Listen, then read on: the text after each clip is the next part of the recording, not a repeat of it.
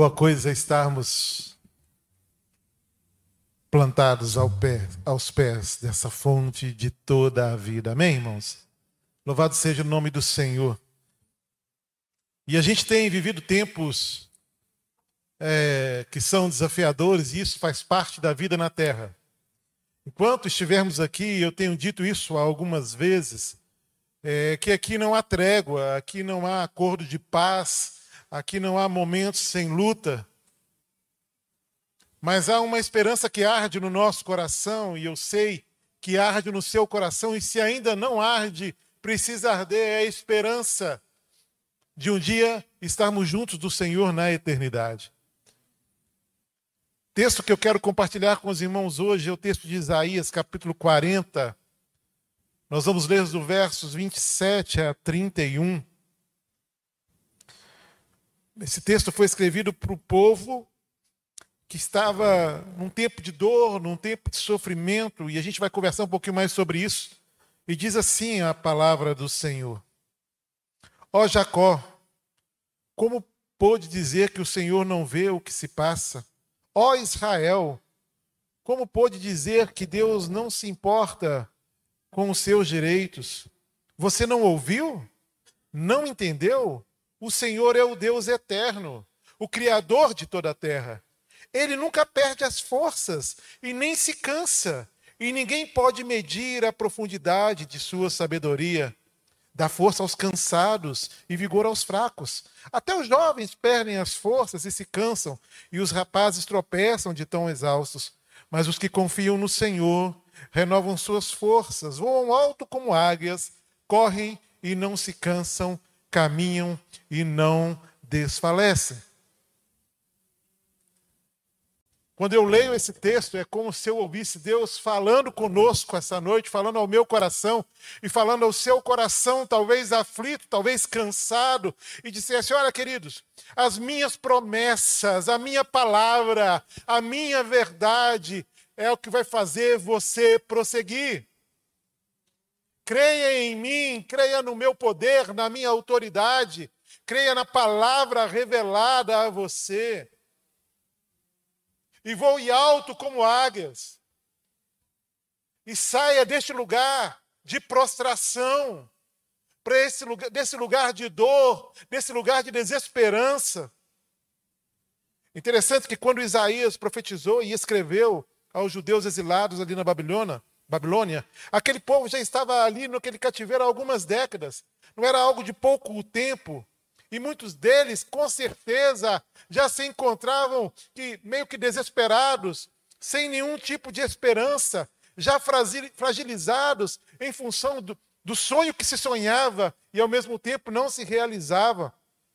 E eu penso que muitos talvez ocupassem a sua mente com pensamentos do tipo: ah, eu não tenho mais esperança. Não tem mais jeito. Para mim não há recursos, não há o que possa ser feito. O que eu preciso fazer agora realmente é esperar a minha sentença de morte. Porque não há o que eu possa fazer, não há o que possam fazer por mim. Queridos, e é nessa hora, quando os nossos pensamentos se sintonizam nessa frequência de desesperança, nessa frequência de desespero, quando de alguma forma nós estamos sendo arrastados por esse redemoinho mortal, é que nós precisamos dar passos de fé, colocando então a nossa confiança no Senhor. Colocando então a nossa fé em Cristo Jesus. Porque só Ele pode dar esperança. Só Ele pode nos acordar para uma realidade que vai para além do tempo presente nos acordar para uma realidade que é eterna, é que nos vai fazer olhar para aquilo que está por vir, mas que ao mesmo tempo já foi conquistado na cruz, que é a nossa vida junto ao Senhor na eternidade. É em lembrar o nosso coração, e só Cristo na Sua palavra pode fazer isso. Lembrar o nosso coração que a nossa vida não se resume aos nossos dias contados aqui na terra, mas que há um lugar preparado para cada um de nós junto a Ele na eternidade. Só Ele pode fazer isso, revelar a nós a sua glória. E o início desse capítulo, do capítulo 40, do verso 1 ao verso 5, a gente vai ver o profeta anunciando o seguinte: Consolem, consolem meu povo, diz o seu Deus. Falem com carinho a Jerusalém. Digam-lhe que os seus dias de luta acabaram e que seus pecados foram perdoados. Sim, o Senhor a castigou em dobro por todos os seus pecados. Ouçam, uma voz clama: abram caminho no deserto para o Senhor. Preparem para o nosso Deus uma estrada reta na terra desolada. Aterrem os vales, nivelem os montes e as colinas, endireitem as curvas, tornem planos os trechos acidentados. Então a glória do Senhor será revelada e todos o verão. O Senhor falou. E depois, Isaías exorta o povo a confiar no Senhor, a partir do verso 6 e verso 11. E ele continua declarando: porque Deus é grande, é sábio, incomparável, superior. E depois, a partir do verso 27, nós vamos ver, como lemos aqui, que Ele é o único Deus digno de toda a nossa confiança. Ele é o Deus que você precisa colocar a sua fé. Ele é o Deus que você precisa depositar a sua confiança. É só Ele em quem você deve confiar. Aqueles prisioneiros sem esperança, eles precisavam de Deus. E nós também. E nós também. Todos precisamos ver a vida para além das lutas, para além das dificuldades, das imposições dessa nossa existência. Nós precisamos aprender a confiar no Senhor. Portanto, diante das lutas ou do tempo de luta, nunca duvide de que Deus pode mudar a sua história. Não duvide, creia, Assim como no caso dos israelitas, a espera, talvez ela tenta trazer ao nosso coração e ela, de alguma forma, nos seduz a duvidar. Ela nos leva a entender por que Deus não fez até agora. Será que Ele não vai mais fazer? Será que Deus não está ouvindo a minha oração? Não duvide. Mas confie nas promessas do Senhor, porque tudo passará, mas as palavras do Senhor permanecem para sempre. Amém? As circunstâncias passam, as lutas passam, as dores das perdas passam, mas a palavra do Senhor permanece eternamente. E louvado seja o nome do Senhor por isso. O verso 27 vai dizer: Ó oh, Jacó, como pode dizer que o Senhor não vê o que se passa? Ó oh, Israel, como pode dizer que Deus não se importa com seus direitos? aqueles exilados judeus que viviam numa espécie de prisão domiciliar ali na Babilônia estavam se sentindo abandonados por Deus. E talvez ficassem se perguntando mesmo: meu Deus, que rumo a minha vida tomou? Onde está o Senhor? Onde está a justiça em meio a tudo isso? Cadê o Senhor que não responde quando eu clamo? Onde o Senhor estava quando tudo isso aconteceu? Porque o teu socorro não nos alcança. Essa é uma maneira, e essa maneira de pensar, ela não é nova. Isso não é de agora. Essa é uma estratégia de Satanás que derrama nos nossos corações um veneno. Ele coloca no coração e ele sopra sobre a mente atribulada essa ideia da dúvida. De um Deus que talvez não esteja atento à necessidade do seu povo. De um Deus que talvez não vele para que a sua palavra se cumpra e para que as promessas do Senhor também se cumpram na nossa vida. E o inimigo vem trazendo dúvidas. E talvez você esteja aqui num lugar de sofrimento, de dor, de desesperança, pensando em desistir da própria vida. Exatamente por essa razão, porque em meio à sua dor, você não vê o socorro do Senhor. Mas não duvide, querido, para além da dor, para além das circunstâncias, para além de todo o sofrimento, da intenção e extensão desse sofrimento, há um Deus de todo poder e de toda autoridade que quer abençoar a sua vida e mudar a sua realidade. Não duvide. Isaías, ao articular os pensamentos ali daquele povo, ele repete, ele vai dizer, né? Ó oh, Jacó, como pode dizer que Deus não vê o que está acontecendo? Isaías, de alguma forma, confronta aquele povo, ó oh, Israel, como pode dizer que Deus não se importa com você? Eu sei, queridos, nós não temos uma fé que seja inabalável. Vez ou outra a gente vacila, vez ou outra a gente deixa de confiar com tanta intensidade. Vez ou outra, as vozes que falam mais altas ao nosso coração não é a voz do Senhor, mas sim as vozes dos problemas, das lutas e dos desafios. Israel, porém, não tinha ou tinha extrapolado os limites dessa normalidade. Isaías então exorta a nação e ele questiona a razão da incredulidade faz esse questionamento. O desejo do profeta ali não era pisar a cana quebrada, mas ajudar aquele povo a voltar aos trilhos. Porque havia dúvida, havia questionamentos. E a palavra de Deus é clara nesse, nessa, nesse confronto que Isaías traz ao povo. Mas ainda pensando sobre as dúvidas, eu gosto de pensar que tem dois tipos de dúvidas.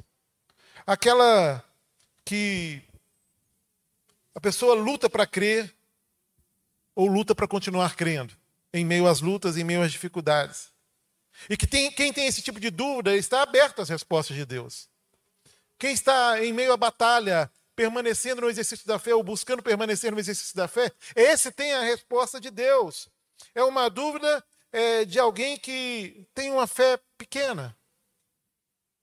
Mas há um outro tipo de dúvida, daqueles que não creem, que resistem à fé, que decidem não crer, que cruzam os braços diante daquilo que Deus pode fazer.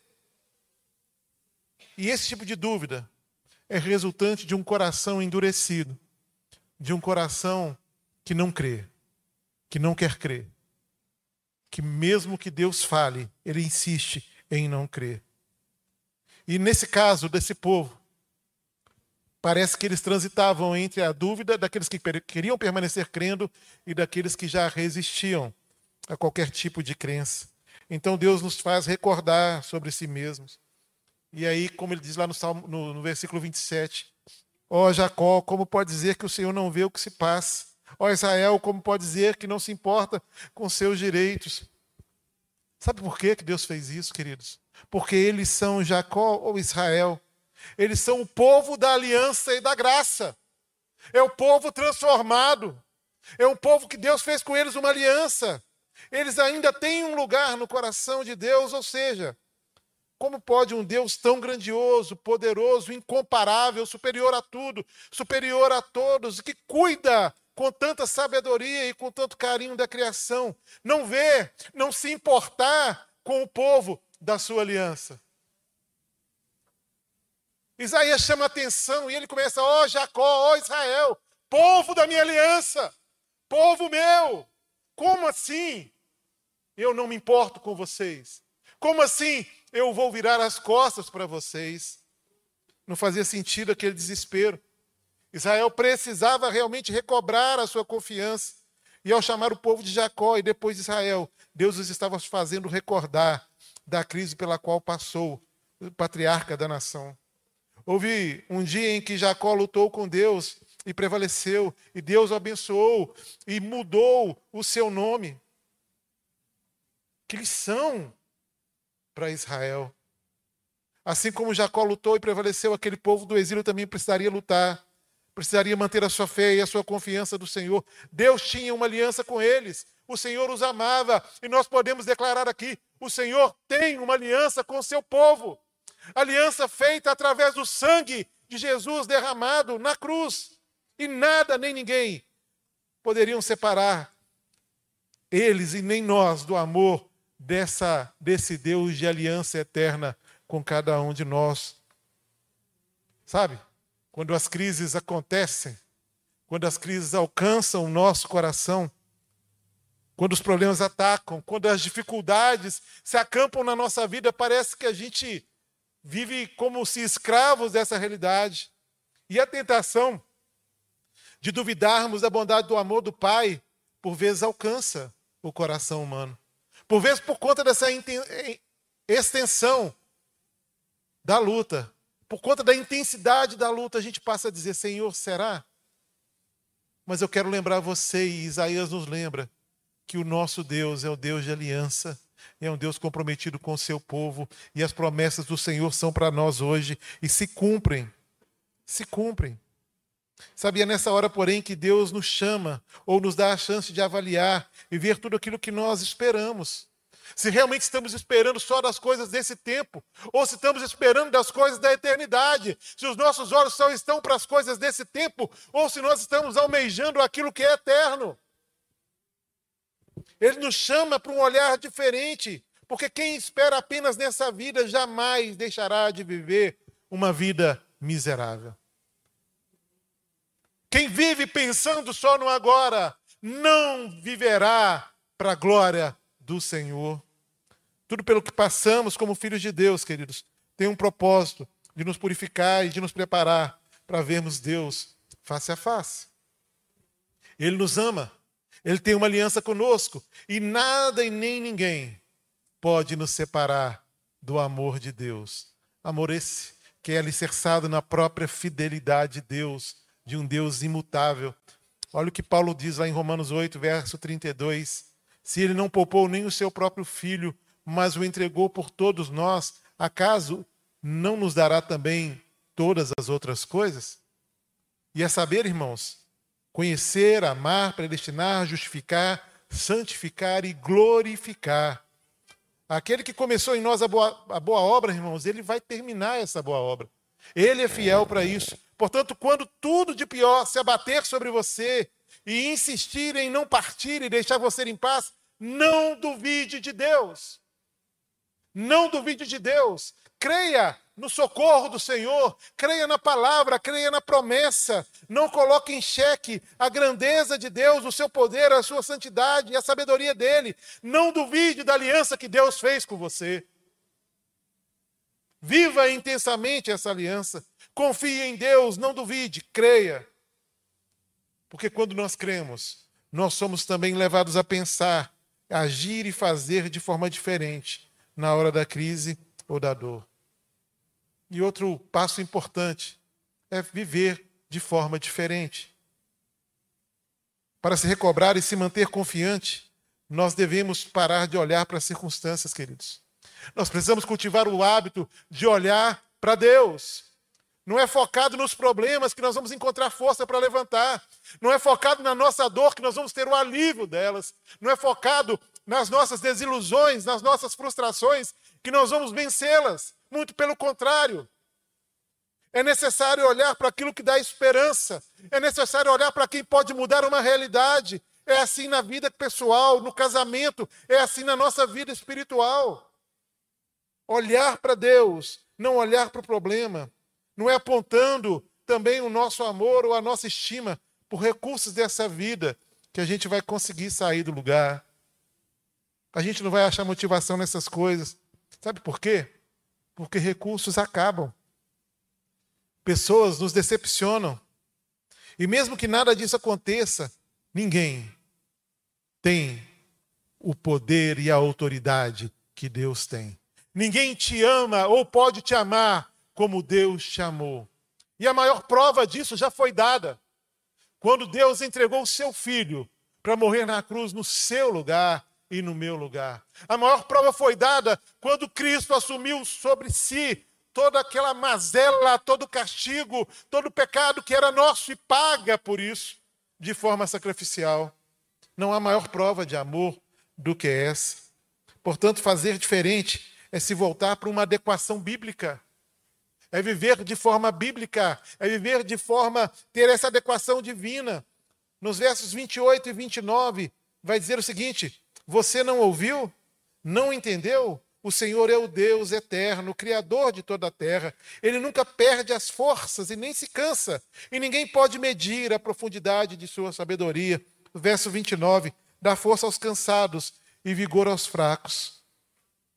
E é interessante que Isaías aqui ele destaca quatro atributos de Deus. Ele vai dizer que ele é eterno, que ele é criador, forte ou resistente e sábio. É para esse Deus, querido, que você deve olhar. É nele que você precisa colocar a sua confiança. Agora, ainda pensando sobre esses atributos, como eles podem, eles podem nos ajudar nas nossas lutas e nas nossas fragilidades? Preste atenção. Esse Deus, que nós devemos manter os nossos olhos nele, ele não morre. Ele nunca chegará a hora em que ele vai parar de agir. Ele conhece o caminho, ele, ele conhece o começo e o fim. Ele é o começo e o fim. Ele é eterno. Olha para o eterno, irmão. Em meio às suas lutas, olha para o eterno. Também ele não fica sem recursos para nos ajudar quando for preciso, porque Ele é fonte inesgotável de todo poder, de toda autoridade, Ele é o Criador de todas as coisas. E foi do caos que Ele criou todas as coisas. Deus não é fraco, Ele não é incapaz, diante das nossas dificuldades em que nós nos encontramos, Ele não se cansa e nem fica exausto, e a sua sabedoria é insondável, irmãos. Ao contemplarmos esse Deus pela fé, seremos fortalecidos por Ele, revigorados naquilo que é o exercício da graça do Senhor sobre a nossa vida. E ao destacar esses atributos, Isaías nos ensina como focar em Deus. Vamos olhar mais uma vez para o verso 28. Você não ouviu? Não entendeu? O Senhor é o Deus eterno, o Criador de toda a terra. Ele nunca perde as forças, nem se cansa, e ninguém pode medir, ninguém pode medir a profundidade da sua sabedoria. Ele fala de ouvir, de ouvir a palavra. Você não ouviu? Esse é o questionamento de Isaías. Não entendeu? E ele fala aqui da necessidade de compreensão da palavra através da meditação, através de um tempo devocional, de oração. E ele fala também de praticar a fé nas promessas de Deus e ele vai dizer: Deus dá forças aos cansados e vigor aos fracos. Então, querido, faça diferente. Não fique com os seus olhos em meio à sua dor. Não fique com os seus olhos nas suas lutas, nos desafios que a vida tem proposto para você. Olhe para Deus e viva a realidade sobrenatural do reino de Deus. Viva debaixo do exercício das promessas de Deus, debaixo da poderosa mão de Deus sobre a sua história. Amém? Por fim, desenvolva a sua fé, querido. Tendo falado da necessidade de não duvidar, da gente ter uma postura diferente diante das nossas lutas, Isaías fala do desenvolvimento da fé no ato de confiarmos e de esperarmos no Senhor. Porque a fé é que impulsiona ou que nos impulsiona a seguir. O que acontece quando aprendemos a confiar em Deus? E Isaías vai falar sobre isso e eu quero trazer aqui pelo menos quatro benefícios. E o primeiro deles é que quando nós confiamos em Deus, nós temos as nossas forças renovadas por Ele. Quando confiamos em Deus, nós experimentamos a promessa do Senhor. Até os jovens perdem as forças e se cansam. E os rapazes tropeçam de tão exaustos. Mas os que confiam no Senhor renovam as suas forças. Ao revelar que Deus é quem renova, né? Ou quem troca as nossas forças. Isaías desmascara as nossas principais fontes de energia e talvez de motivação para prosseguir com a vida. O profeta diz que a nossa própria força nunca vai dar conta do recado, que por nós mesmos a gente não vai conquistar, que há limitação, que há limite nessa força. Não será nunca na sua própria força, nunca com os nossos próprios recursos. Vai chegar uma hora, se ainda não chegou, que você vai perceber que precisa ter suas forças renovadas no Senhor. É aquela hora que a gente chega e diz: Deus, eu não aguento mais. Deus, eu não suporto mais. Deus é muita dor, Deus é muita tristeza, Deus é muita luta, eu não aguento mais. Renova minhas forças. E Deus faz isso, Ele troca as nossas forças, Ele dá a força que é dele para a nossa vida. O crente vive a sua vida, querido, é pela fé no Filho de Deus. E vive essa vida e precisa viver essa vida cheio do Espírito Santo. Essa é a força que nós precisamos. Porque essa força não esgota. Essa força não tem fim. Essa força não tem limite. Sabe? Ela, ela é, precisa ser o alvo da nossa confiança. Só Deus tem força para você. Só Ele pode tocar em você que está cansado e fadigado e exausto e fazer de você uma pessoa forte para enfrentar aquilo que você tem enfrentado. Uma, uma outra coisa que Isaías vai desmascarar aqui é que, para além da nossa própria força, a nossa juventude também não é a nossa garantia de vitória sobre as nossas lutas. Ele vai dizer: até os jovens perdem as forças e se cansam, e os rapazes tropeçam e de tão exaustos. A força para prosseguir, querido, não está no auge e no vigor da juventude.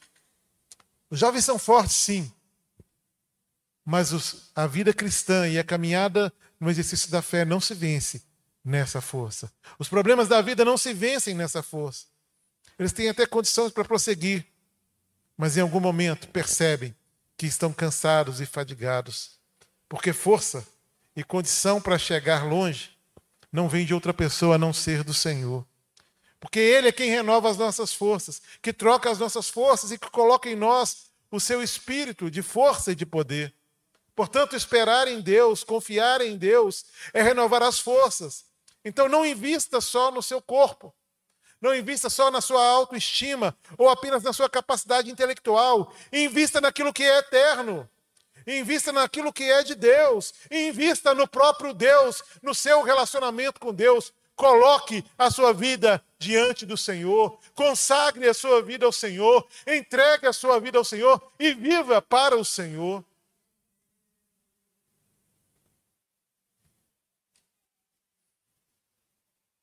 1 Timóteo capítulo 4, verso 8. O exercício físico tem algum valor, mas exercitar-se na devoção é muito melhor, pois promete benefícios não apenas nessa vida, mas também na vida futura. Investir no reino, investir sua, no seu relacionamento com Deus, com a palavra, em oração, é investir para a eternidade, irmãos. É investir para uma vida junto ao Senhor. Portanto, confiar no Senhor é renovar, é trocar as forças, mas é também ganhar uma perspectiva nova e divina sobre os fatos que você enfrenta no dia de hoje. Confiar no Senhor é poder olhar para os fatos pelo olhar de Deus. Sabe, é olhar através da palavra, é olhar através da graça, é olhar através da verdade que o Senhor tem para cada um de nós. O verso 31, o final dele vai dizer: voam alto como águias. E a gente sabe da, do poder de visão da águia, da distância que ela consegue enxergar com precisão ali a sua presa. E parar no ar com as águias era pra, é para quem coloca a sua confiança no Senhor. Muitos têm confiado naquilo que têm, muitos têm confiado naquilo que podem e permanecem frustrados e, perma e permanecem lutando. E o Senhor diz para você essa noite: Olha para mim. Confie em mim. Viva. Olhe para aquilo que você enfrenta numa visão que é espiritual. Porque eu estou no controle de todas as coisas. É eu quem sou o Senhor de todas as coisas. Sou eu quem domino sobre todas as coisas. E eu tenho promessas para a sua vida, para você enfrentar os dias que você enfrenta. Sabe? É importante entender isso. Confie no Senhor e ganhe uma nova perspectiva dos fatos. Porque confiar no Senhor também nos dá resistência e força. E o texto continua e vai dizer: correm e não se cansam, caminhem, caminham e não desfalecem. Teremos que correr e caminhar. Nós vamos ter que enfrentar situações adversas, mas nós precisamos fazer isso confiando plenamente no Senhor sabendo que é Ele quem nos dá força, é Ele quem nos faz resistente a tudo isso. Agora, quem não aprende a confiar em Deus, ao correr vai se cansar, ao caminhar vai se desfalecer, porque sozinho, sem Deus, sem uma confiança colocada apropriadamente no Senhor, quem corre perde o que tem em termos de força, e quem caminha se esgota no termo de ânimo. Isaías é muito realista aqui. Portanto, queridos, confie em Deus e crie resistência e força para sua alma, resistência e força para prosseguir, e dessa forma nós correremos e caminharemos e chegaremos longe, mas não nos cansaremos nem desfaleceremos. Deus é um Deus de promessa e Ele tem cuidado para a sua vida. E Ele tem aquilo que você precisa do sobrenatural para a sua história. Agora eu quero te fazer uma pergunta. O quanto você tem confiado no Senhor? O quanto você tem realmente colocado a sua confiança no Senhor? E a minha pergunta, ela tem um objetivo. É porque se a sua confiança não estiver no Senhor, você não vai alcançar a promessa. A sua confiança determina o nível da sua força para voar, a sua confiança determina o nível da sua força para caminhar. É necessário que você tenha cuidado. E uma outra coisa. A gente vive realidades diferentes. Alguns aqui precisam voar. Alguns aqui precisam de novos ares, dos ares da graça de Deus. Precisam de uma perspectiva divina para aquilo que estão vivendo neste momento. Precisam de sabedoria do alto. Precisam realmente de um novo da parte de Deus, queridos. E eu sei disso. Mas alguns de nós precisam correr. Correr para dar conta de tanta coisa. Trabalho, saúde, filhos e carecem da força para remir o tempo e para prevalecer em meio a tantas tarefas.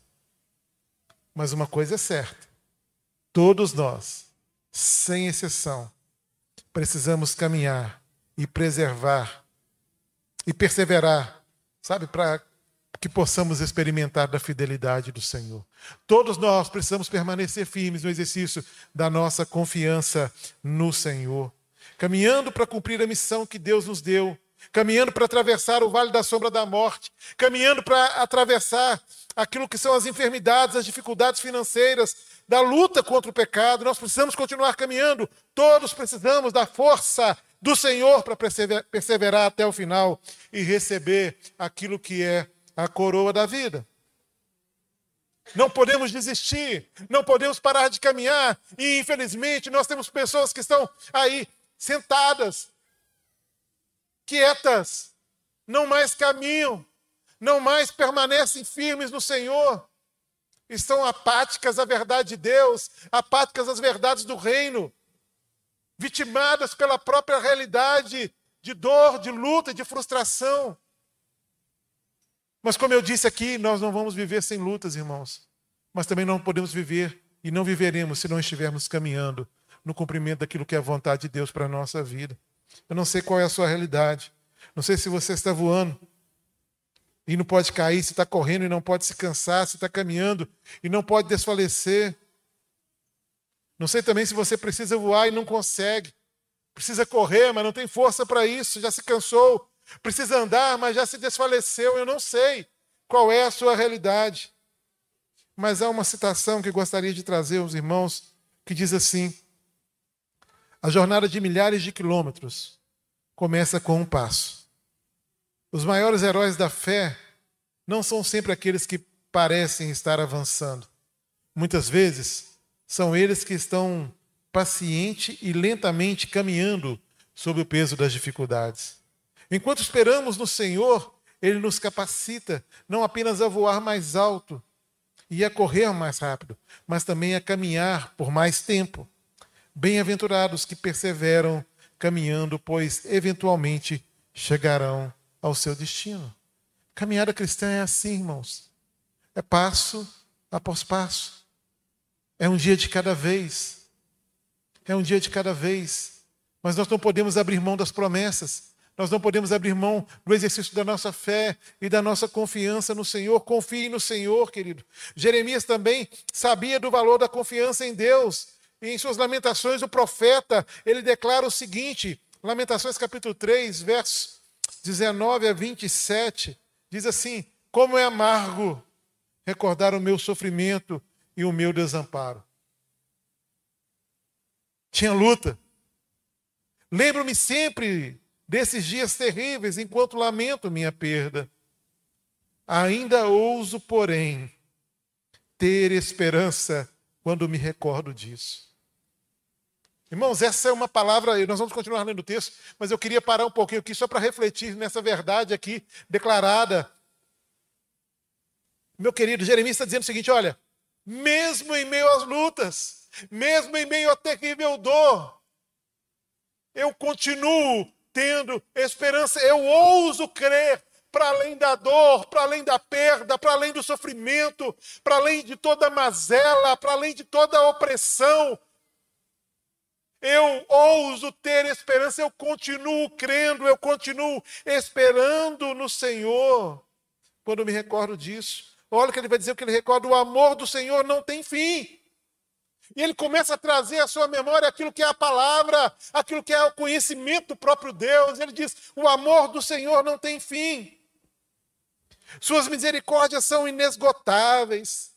Grande é a sua fidelidade. As suas misericórdias se renovam a cada manhã. Digo a mim mesmo. E aí agora ele faz um exercício de trazer sobre a realidade da vida, a realidade sobrenatural, a realidade do Deus vivo. Ele traz a verdade plena e absoluta sobre as suas verdades aqui vivenciadas de luta nesse tempo. E ele dizer o seguinte: digo a mim mesmo, o Senhor é a minha porção, por isso esperarei nele. O Senhor é bom para os que dependem dele, para os que o buscam. Portanto, é bom esperar em silêncio pela salvação do Senhor. É bom as pessoas se sujeitarem, ainda jovens, ao julgo de sua disciplina. Confie no Senhor, querido. Confie no Senhor. Olhe para os seus pecados e os confesse a Deus. Confia no Senhor. Olha para o amor de Jesus e o receba pela fé.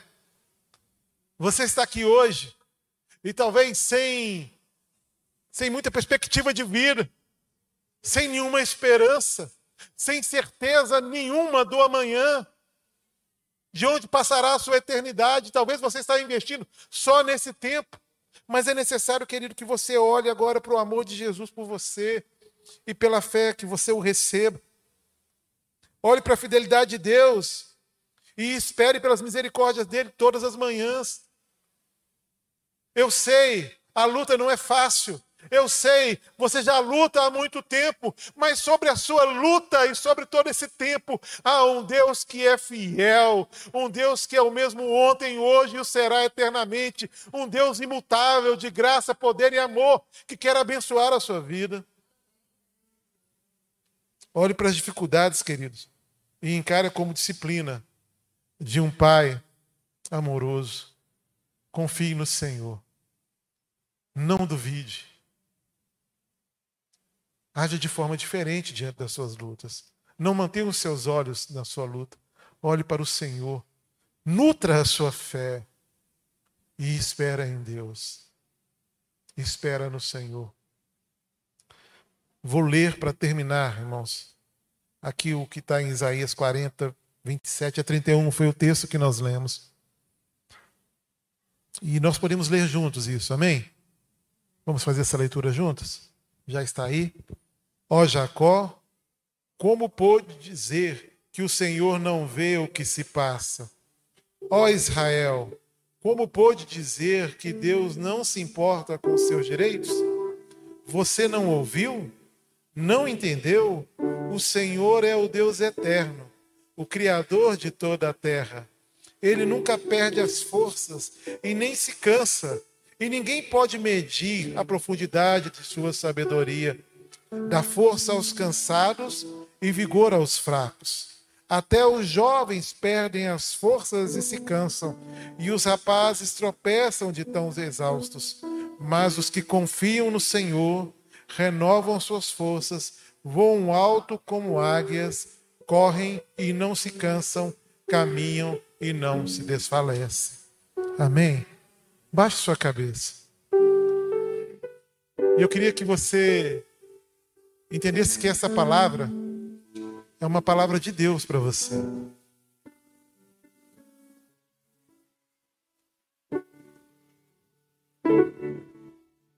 É uma palavra de Deus para você que está com o coração atribulado. Para você que olha para a sua história e já não vê mais saída. É uma palavra para você que já enfrenta alguma luta há um bom tempo. Aquele povo estava exilado na Babilônia há algumas décadas, quando Isaías escreve a eles.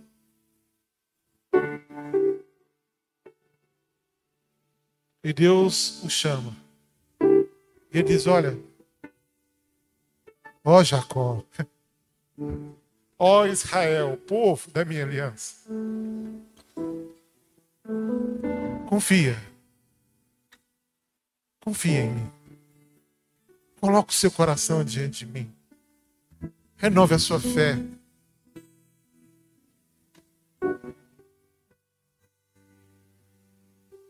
Essa palavra que você ouviu hoje, esse texto que lemos aqui, é para você se apoderar dele, irmãos. É para você que entrou aqui realmente ser por essa palavra motivado a colocar a sua vida diante do Senhor e entregar a sua vida ao Senhor. Porque o amor de Deus te alcança.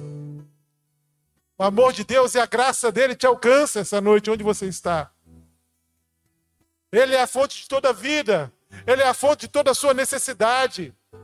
É Ele, só Ele, que pode suprir todas as suas necessidades.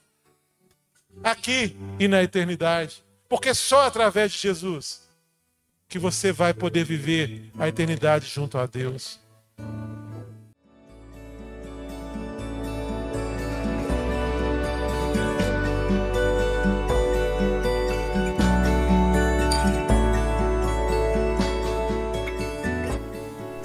A Igreja Batista do Bom Retiro tem plena convicção de que a palavra de Deus é poder para salvar e transformar vidas. Nosso desejo é que essa mensagem tenha alcançado seu coração. Para saber mais sobre quem somos e em quem acreditamos, acesse ibbrpatinga.com.br.